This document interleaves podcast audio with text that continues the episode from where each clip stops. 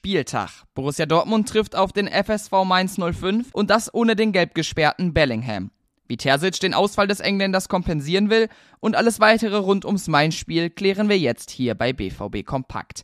Ich heiße Theo Steinbach und freue mich, dass ihr auch heute wieder mit dabei seid. Um 18.30 Uhr geht's los. Im Mittwochabendspiel ist die Borussia zu Gast bei den 05ern aus Mainz. Die Punkteausbeute, die kann ruhig so bleiben wie gegen Augsburg, die Leistung sollte aber schon gesteigert werden. Das findet auch Edin Terzic. Man hat gemerkt, dass es ein Mix aus Selbstkritik und Freude über den gelungenen Start war. Wir haben uns die drei Punkte vorgenommen und das auch geschafft. Aber wir haben auch Themen mitgenommen, die wir dringend abstellen müssen, hat der Trainer gesagt. Jude Bellingham hat sich gegen Augsburg seine fünfte gelbe Karte abgeholt und wird deshalb heute pausieren müssen. Sein Ausfall ist besonders bitter. Immerhin war er am Sonntag der stärkste Dortmunder auf dem Platz. Terzic wird also umbauen müssen.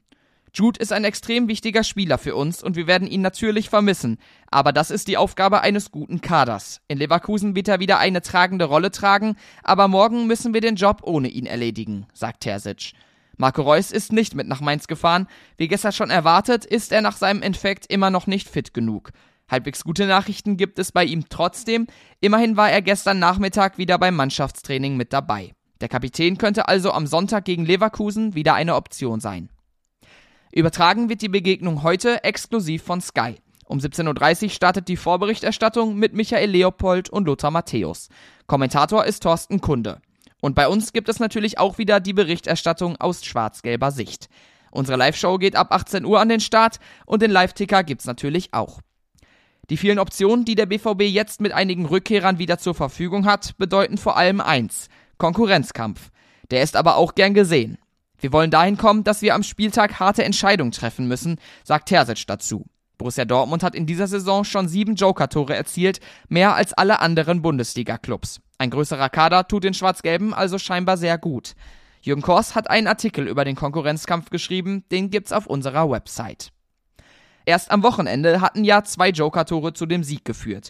Sowohl Gio Reyna als auch Jamie Bino Gittens trafen nach Einwechslung. Für Bino Gittens war sein Tor richtig emotional. Mit einer Schulterverletzung war er monatelang raus, jetzt ist er zurück und das richtig gut. Ich wurde so sentimental, ich habe beinahe auf dem Rasen geweint, hat der junge Engländer bei BVB TV zu seinem Treffer gesagt. Der 18-Jährige ist nach der schwachen Leistung von Malen und Adeyemi gegen Augsburg jetzt ein realistischer Kandidat für die Startelf. Die U23 der Borussia, die hat schon gestern gespielt. Für das Team von Christian Preußer gab es eine bittere Niederlage. Gegen den VfL Osnabrück ist die zweite früh in Führung gegangen. Göktan Gürpüs traf in der zweiten Minute. In der 21. und 34. Minute setzte es dann aber zwei Gegentreffer. Mit diesem 1 zu 2 ist die Partie dann auch zu Ende gegangen. Die U23 befindet sich damit jetzt auf dem 16. Platz der dritten Liga, knapp über den Abstiegsrängen. Und das war's dann auch schon wieder für heute mit BVB Kompakt. Wie immer habe ich noch ein paar Empfehlungen für euch, zum Beispiel ruhenachrichten.de. Da gibt es auch heute mal wieder eine ganze Menge zu lesen. Wenn ihr lieber kompakte und aktuelle Infos wollt, sind unsere Social Media Kanäle die richtigen Anlaufstellen. Unter rnbvb findet ihr uns da. Und damit bin ich für heute raus. Tschüss und bis morgen.